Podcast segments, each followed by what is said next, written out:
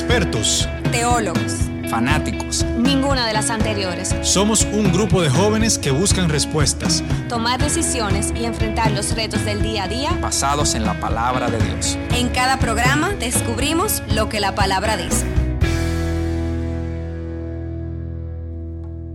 Hola a todos, sean todos bienvenidos. Una semana más de La Palabra Dice.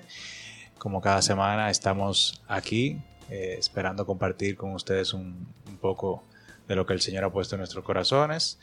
Aquí tengo a mi hermana Carla Nuño y también como invitada especial desde los países, pero no va a hablar en español en el día de hoy, Ayana. Eh, bueno, bienvenidas. Muchas gracias. Hola a todos. Ya no, vino de provisional aquí, pero vino a ayudarnos con un tema eh, muy interesante que, tenemos en el día de hoy. Y es más que, más que quererle dar, digamos que, una presentación de, todo lo que es el tema de la identidad que queremos hablar en el día de hoy. Queremos presentarles eh, una preocupación que como cristianos tenemos, que muchas veces tal vez por el mismo tema de Dios es amor y demás, queremos pasarlo desapercibido y queremos tal vez ignorarlo, pero no es ajeno para, para ninguno de nosotros y cada día más nos damos cuenta que está más palpable en toda nuestra sociedad.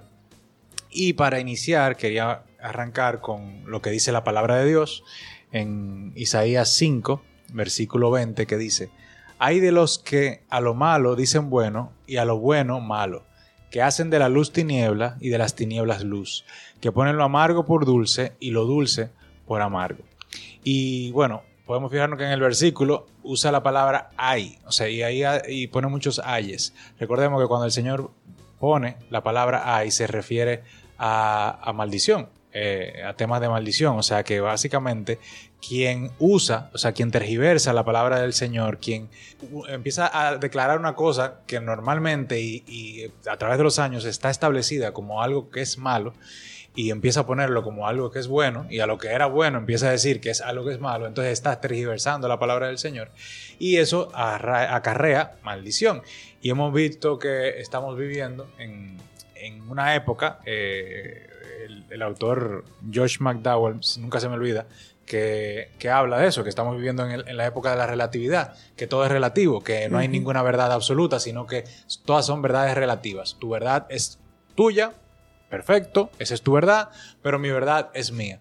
Pero nosotros como cristianos sabemos que no es así, sino que hay una verdad absoluta y la verdad absoluta está en la palabra de Dios y es lo que el Señor ha establecido y todas las enseñanzas que vemos a través de la Biblia nos llevan a esa verdad que es la palabra de Dios. Entonces, estamos un poco, digamos que, preocupados en el sentido de que vemos eh, muchas eh, situaciones en la cual empieza a verse como normal lo que la palabra dice que no es normal y que no está bien.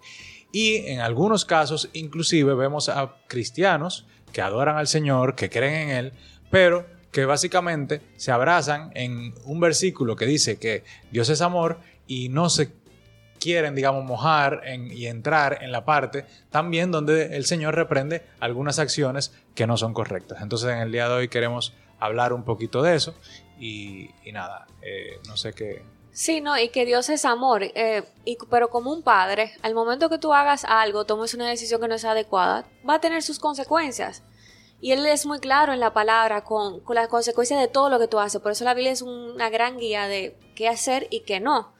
Pero volviendo un poquito a la, a la parte de la identidad, y una de las cosas que realmente no, nos preocupó al, abordar este tema es que muchas veces los cristianos nos quedamos muy pasivos. Y no es que nosotros tenemos que juzgar o señalar a las personas, porque, como bien dice, Dios es amor, nosotros tenemos que aceptar todo el mundo, pero no que tenemos que participar en todo. Y ya me estaba leyendo un versículo, bien, léelo, porque está muy lejos un versículo que dice, o sea, claramente en la palabra, porque como decía Carla, la palabra es la guía o el instructivo de vida que Dios nos dejó aquí en la tierra para que nosotros podamos vivir cada día y afrontar todas las situaciones que cada día se empeoran. Y la palabra dice en Mateo 5, versículo 14, ustedes son la luz del mundo, como una ciudad en lo alto de una colina que no puede esconderse. Y ustedes somos nosotros, somos los cristianos, somos la persona que cada día estamos buscando la dirección de Dios y que por la luz que Dios ha puesto en nosotros, nosotros podemos tratar de alumbrar a otras personas, Dios obrando a través de nosotros, porque siempre es el Espíritu Santo el que hace el trabajo en cada uno de nosotros, el que nos cambia, el que nos muestra. Pero aquí está súper claro, o sea, cuál es el rol que como hijos de Cristo tenemos en el mundo y es ser luz, dígase, no abrazar lo malo, no quedarnos pasivos por no querer ser malinterpretados, ser eh, juzgados, sino de que tenemos que tratar de que esa verdad siempre salga a la luz. No, y algo que me gustó que dijiste es que, que, el Espíritu Santo pone en nosotros. El hecho de que nosotros seamos cristianos no significa que somos mejores o superiores que, que nada, pero sí como dijimos en un episodio anterior, tenemos las herramientas para poder afrontar ciertas cosas. Y quizás esas personas que toman decisiones eh, de X decisiones que no están de acuerdo a la palabra de Dios, ya sea cambiarse de identidad o X o Y, lo hacen y terminan igual teniendo el vacío. O sea, siguen, hacen el proceso y al final se siguen sintiendo vacíos, siguen teniendo el mismo problema. Y estábamos leyendo una tasa de, suicidio por persona transgénero que el 60% de los jóvenes... Más del 60%. Eh, más del 60% de los jóvenes que hacían el proceso de cambiarse de sexo o, o, sea, o pensaban en suicidio o ya habían intentado suicidarse. Entonces, eso evidencia que ahí no estaba la respuesta. Por eso siempre recuerdo una, una prédica, no, realmente no recuerdo ahora mismo quién, quién fue que la dio, que es vamos al inicio, o sea, vamos a la raíz de todo. Eh, y ir al inicio es quién fue que Dios creó, o sea, quién soy yo, o sea, cuando Dios me creó, aquel él creó, o sea, me creó mujer, me creó hombre, o sea, cuál es, cuál es el propósito que tiene Dios en mí y así tú vas a logrando, o sea, ese vacío que tú tienes, tú lo vas llenando, aparte de con la presencia de Dios, pero tú estás llenando con un propósito. Sí. Porque muchas veces buscamos eso como una alternativa quizás de, no sé, de llenar un vacío con, quizás eh, tener aceptación de, de, cierta persona. Yo creo que ese punto es súper importante porque en algún momento y es muy triste saber que esa cifra tan alta, a pesar de que una persona tome una decisión para tratar de sentirse aceptado con lo que por alguna emoción, por alguna situación que vivió en algún momento de su vida o por algo que le fue presentado como algo bonito, decidió ser, al final no es lo que termina llenándote y como quiera tú terminas con el mismo vacío, en el mismo hoyo de donde tú vienes antes de tomar tu decisión y peor porque ya te encuentras en un momento de tu vida donde tú has tomado una decisión que muchas veces es irreversible. Entonces ya tú no eres ni quien tú eres antes, o sea, ni quien Dios te creó a ser, ni quien tú creías que tú eras. Entonces ahí es que llega la cuestionante y se entiende o se ve la solución, que no es una solución, la, la solución de destruir tu cuerpo, destruir el templo que Dios te dio para que tú vivieras aquí en la tierra.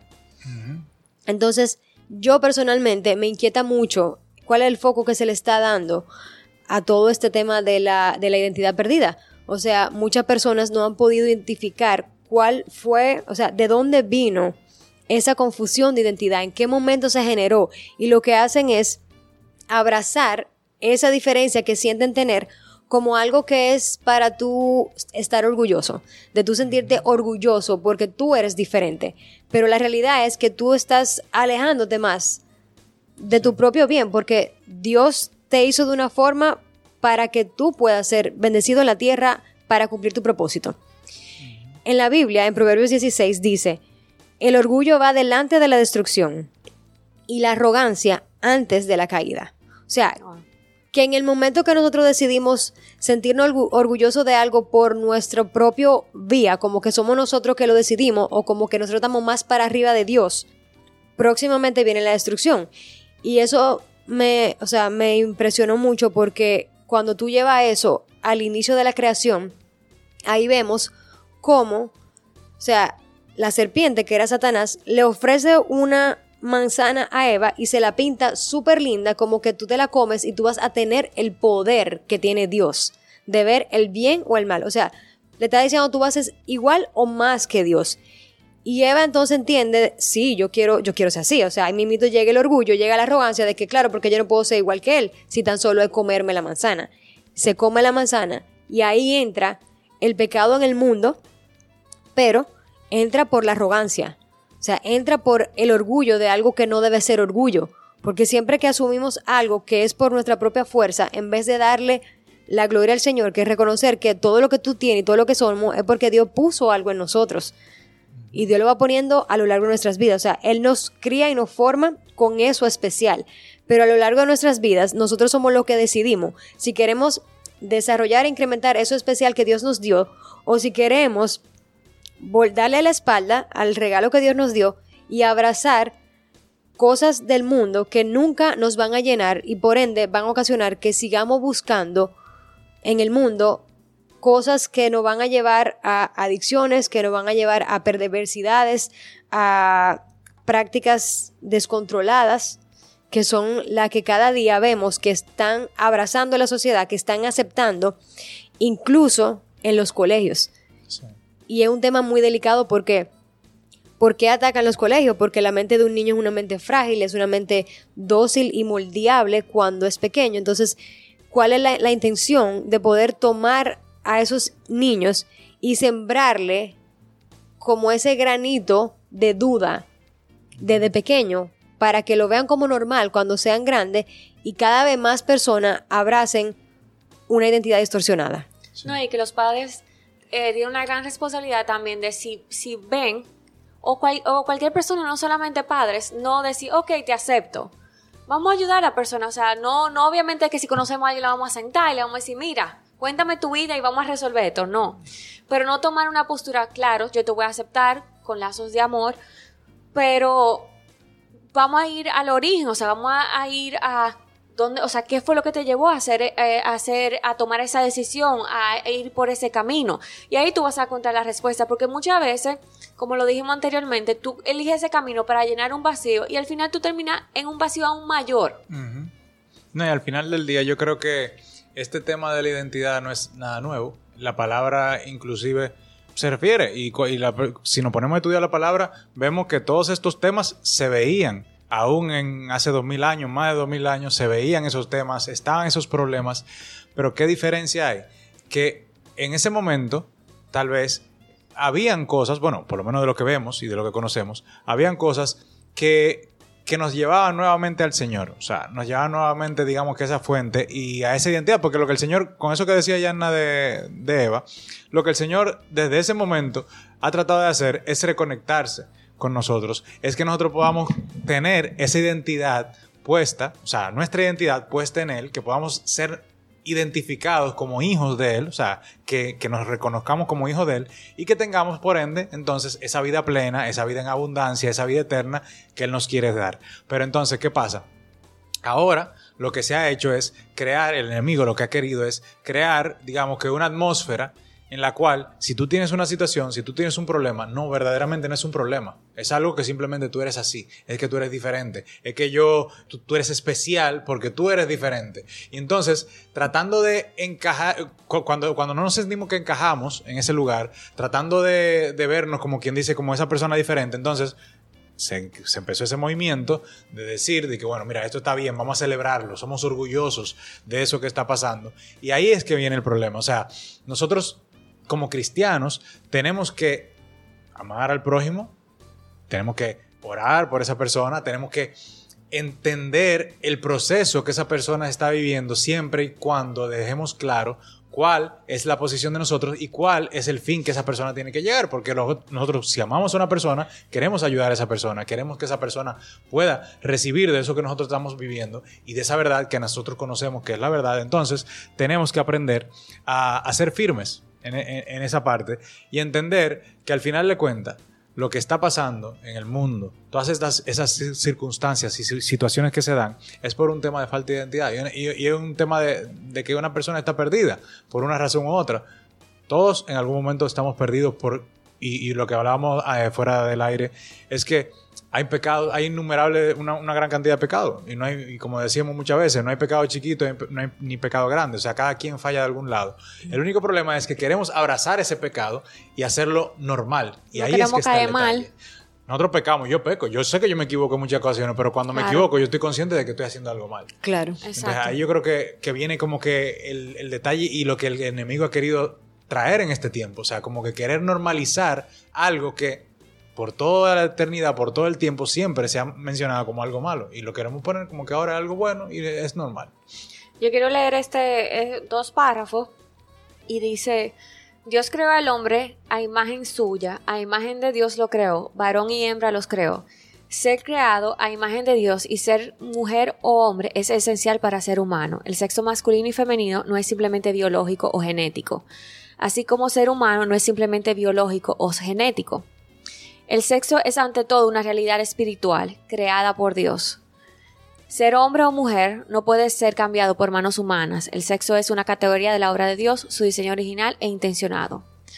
Por mucho que, eh, que, alguien intente alterar este hecho en su propio cuerpo, lo máximo que puede hacer es eliminar o aumentar artificialmente partes del cuerpo o usar productos farmacéuticos para suprimir de manera antinatural la realidad biológica y hormonal de la esencia de uno mismo como hombre o mujer. En otras palabras, la psicología usurpa la biología. Lo que, que siento se convierte en, en quién soy.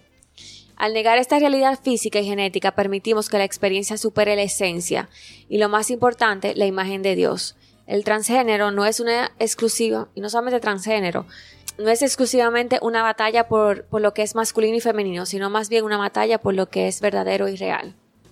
Y esa parte a mí me encantó, o sea, no es que estamos peleando de que tú quieres ser hombre, o sea, ¿cuál es la realidad? O sea, por más inyecciones que tú te pones, no, o sea, no, no va a haber forma de tú, de tú lograr eso que tú quieres. O sea, vamos realmente a la realidad que te está llevando a, a eso.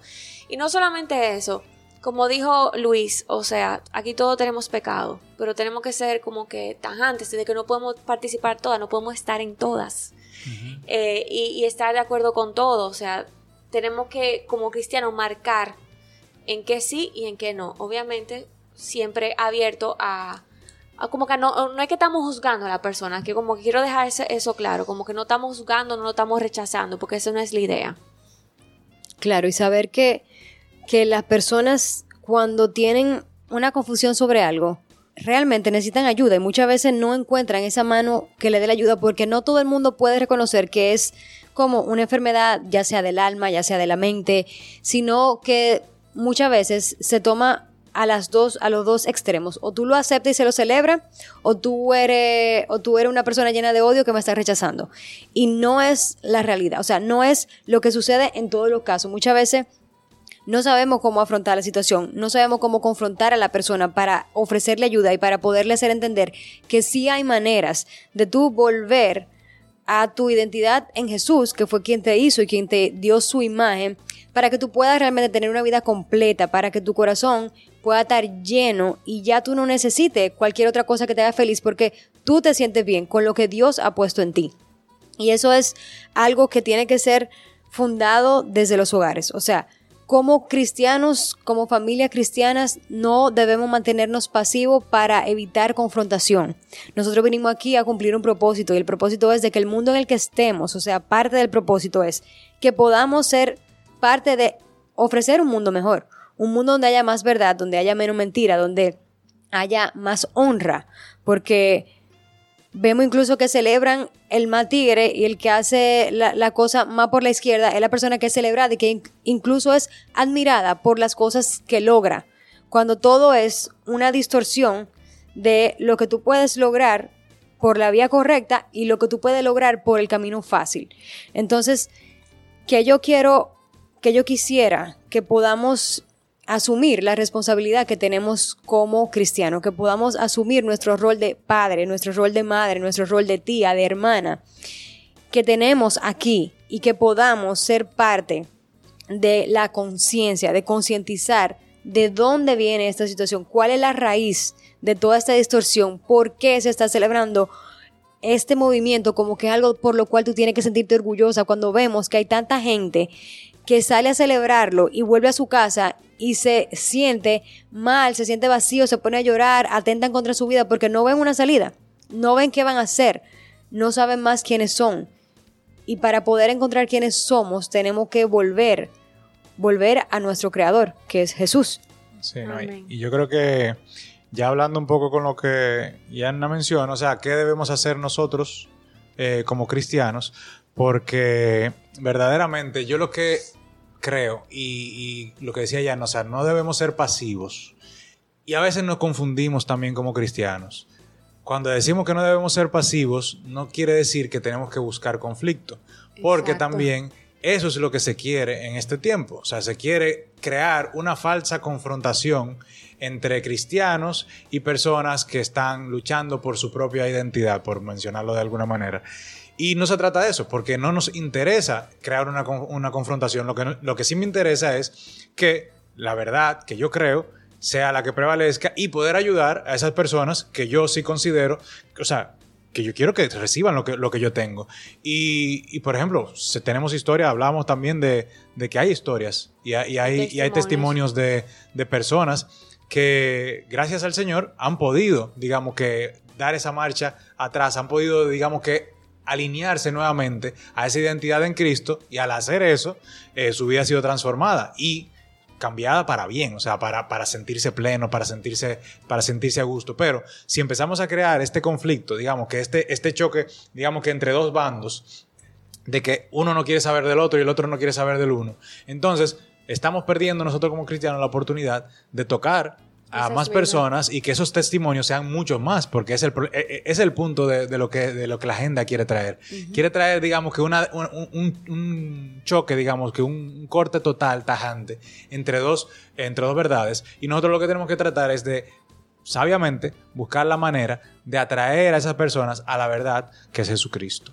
Y yo creo que, que por ahí tenemos que ta- enfocarnos nosotros como cristianos desde la casa, como decía Yanna, y, recordando lo que dice la palabra. O sea, que dice la palabra, nosotros somos el linaje escogido, real sacerdocio, sacerdocio, nación santa, pueblo adquirido por Dios, para que an- anunciéis las, las virtudes de aquel que os llamó de las tinieblas a su luz admirable. O sea, de ahí fuimos llamados nosotros y eso es lo que queremos también para las personas que de alguna manera u otra están pasando por ese momento, digamos, de, de tinieblas.